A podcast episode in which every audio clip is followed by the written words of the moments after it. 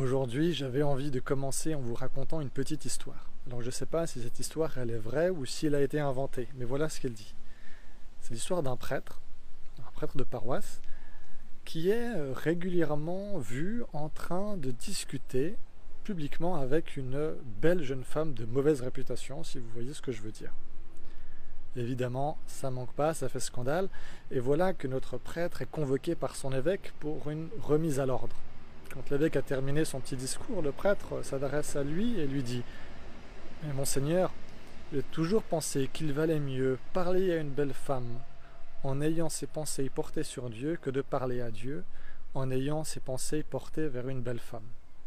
Cette petite histoire, elle me permet d'illustrer un peu autrement la sixième béatitude où Jésus il dit cela. Il dit Heureux ceux qui ont le cœur pur car ils verront Dieu. Très bien, mais qu'est-ce que ça veut dire avoir le cœur pur? Eh bien, pour les contemporains de Jésus, le cœur, c'est le centre de l'intelligence, de la pensée. C'est le cœur qui dirige tout mon être. Avoir le cœur pur s'oppose à une pureté qui serait extérieure ou uniquement extérieure. Mais bien souvent, on se préoccupe peut-être un petit peu trop de notre pureté extérieure, de l'image que l'on renvoie, de correspondre aux attentes de la société, euh, de correspondre à ce qui est considéré actuellement comme euh, correct et bienséant.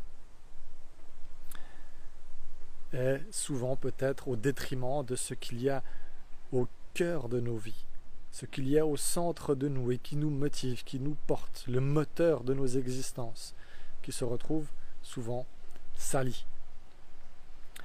C'est ce qu'on appelle de l'hypocrisie. Le fait de porter un masque de pureté alors qu'à l'intérieur, on est encore tout sale.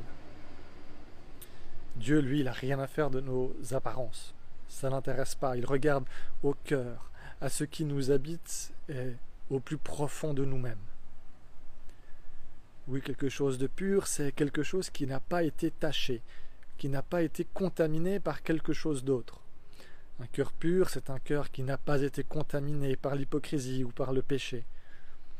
Et si nous sommes passés, si nous avons vécu les cinq premières béatitudes, alors Dieu aura pu mettre en nous un cœur pur, le visage qu'on pourra présenter au monde que nous sommes invités à présenter au monde sera pur, pas par hypocrisie, mais parce que au cœur de nos vies, il y a cette pureté qui ne vient pas de nous, mais qui vient de Dieu.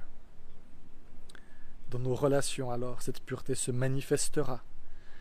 Ce sera manifeste que nous ne cherchons pas notre propre avantage, que nous ne cherchons pas à manipuler les gens, à mentir, que nous n'avons pas d'agenda caché, voilà à quoi peut ressembler un cœur pur. Et il y a une deuxième dimension que cette petite histoire avec le prêtre nous permet d'illustrer, c'est la question de la prière. Lorsque nous parlons à Dieu, c'est parfois difficile de garder nos pensées et notre concentration portées sur Dieu. Il y a toutes sortes d'autres idées qui nous passent par la tête, d'autres choses qui nous préoccupent. Et on peut être tenté de vouloir les cacher, les mettre dans un coin pour plus tard ce serait être hypocrite envers Dieu. C'est vouloir présenter à Dieu un visage pur alors qu'on sait bien qu'en nous il y a tout plein d'autres choses qui nous habitent. Alors comment est-ce que je fais? Eh bien tout simplement, nous sommes invités alors à présenter toutes ces autres idées, toutes ces pensées, tout ce qui nous habite à Dieu dans la prière, être ouvert et honnête avec lui, tout comme on est invité à être ouvert et honnête avec les autres, avec cette idée du cœur pur, et lui dire, dire à Dieu, ben voilà ce qui m'habite, voilà ce qui me préoccupe, voilà ce qui me tracasse. Prends-les et purifie-les, c'est-à-dire rends-les purs, enlève tout ce qui est sale, tout ce qui n'a pas sa place ici, pour rendre mon cœur pur. Oui, heureux ceux qui ont le cœur pur, car ils verront Dieu. Amen et à bientôt.